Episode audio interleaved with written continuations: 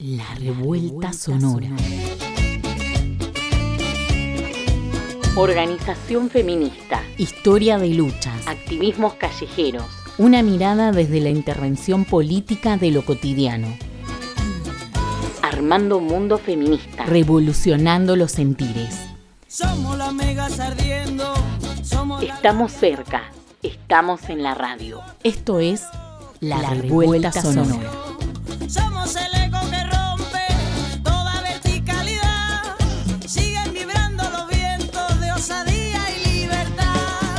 Hoy, la mano invisible de la vida cotidiana.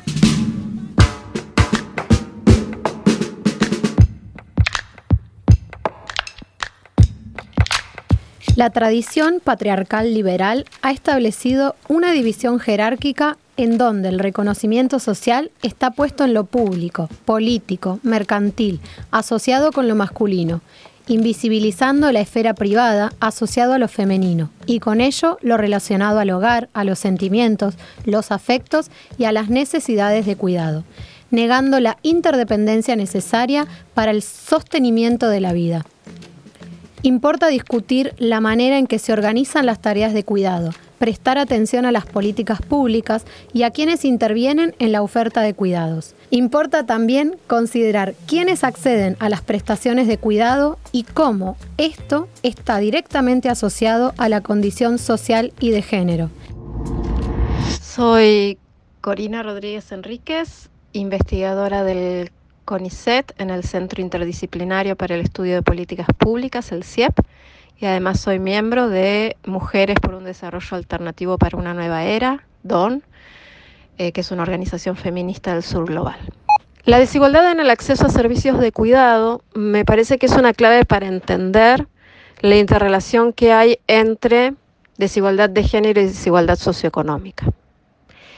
La Insuficiencia de la provisión de servicios públicos de cuidado, y estoy entendiendo como servicios públicos de cuidado eh, aquellos eh, destinados a proveer cuidado para, para las niñas, pero también a proveer cuidado para las personas mayores y para las personas con discapacidad. Cuando el acceso a esos servicios de cuidado es eh, acotado, cuando la oferta pública de estos servicios es insuficiente, la posibilidad de, adquirir estos servicios, de acceder a ellos, pasa por nuestra posibilidad de participar en el mercado de estos servicios. Entonces, quienes tienen mayor nivel de ingresos y de riquezas pueden comprar estos servicios en el mercado, pueden contratar una persona que haga trabajos de cuidado en su hogar, pueden contratar una escuela de gestión privada, pueden contratar un una residencia de larga estancia para personas mayores de gestión privada. Y con eso resuelven de mejor manera sus arreglos de cuidado.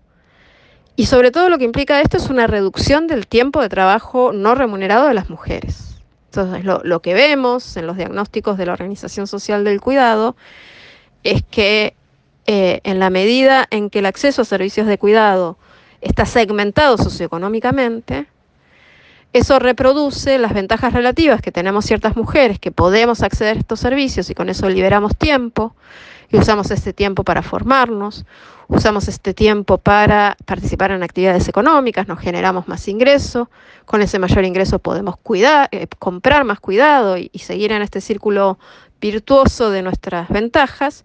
Y lo contrario le sucede a la mayoría de las mujeres que no tienen esta situación y que por el contrario al no poder acceder a servicios de cuidado, tienen que destinar mucho más de su tiempo al trabajo de cuidado no remunerado, lo que las limita para participar en todos estos otros órdenes de la vida, algunos de los cuales podrían justamente liberarlas de esos, del peso de ese trabajo no remunerado.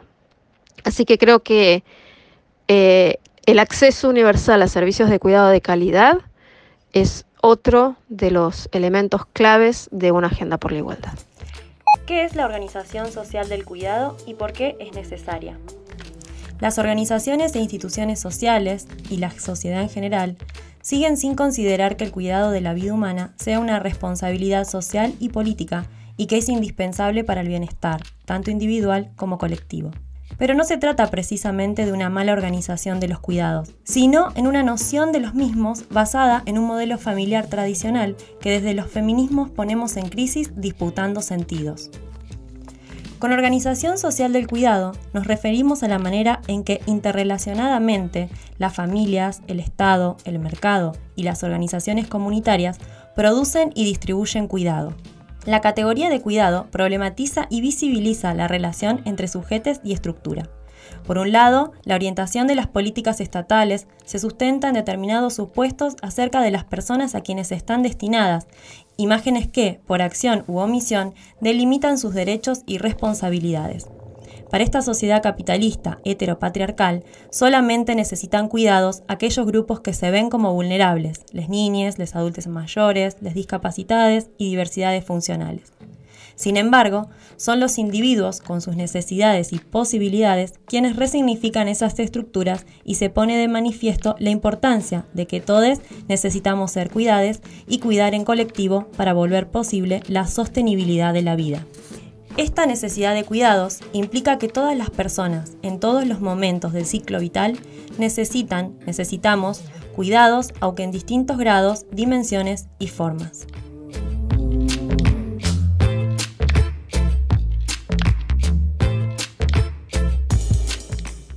Hola, soy Natalia de Neuquén, soy de la organización Dignidad Rebelde y creo que sí coincido con mis compañeras que en la orga estamos eh, teniendo todos los cuidados necesarios en cada momento, en cada espacio, eh, cuando lo demandan.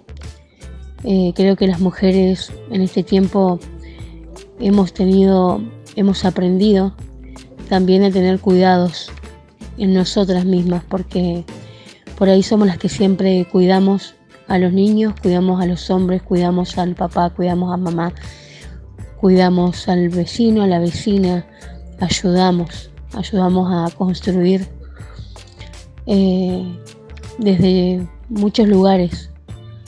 Y creo que muchas veces eh, nos habíamos olvidado de que nosotros también necesitamos cuidados.